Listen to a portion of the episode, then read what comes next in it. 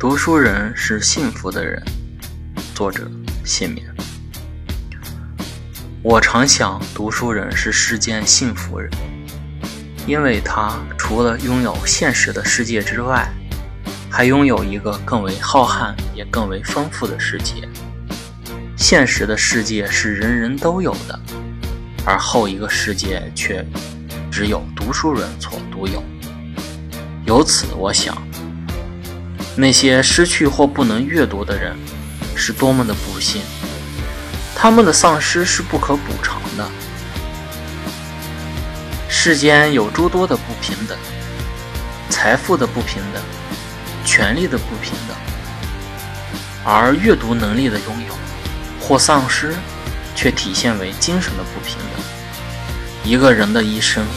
只能经历自己所拥有的那一份心悦，那一份苦难，也许再加上他亲自闻之的那一些关于自身以外的经历和经验。然而，人们通过阅读，却能进入不同的时空的诸多他人的世界。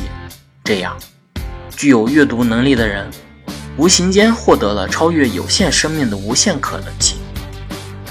阅读不仅使他多识了草木虫鱼之名，而且可以上溯远古，下及未来，饱览存在的与非存在的奇风异俗。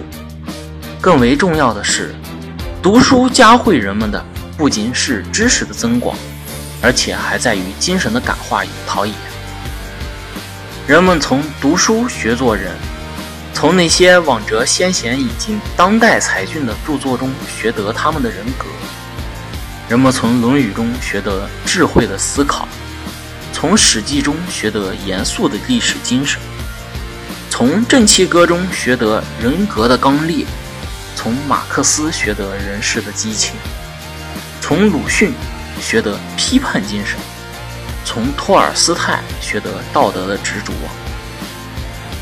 歌德的诗句刻着睿智的人生，拜伦的诗句呼唤着奋斗的热情。一个读书人，一个有机会拥有超乎个人生命体验的幸运人。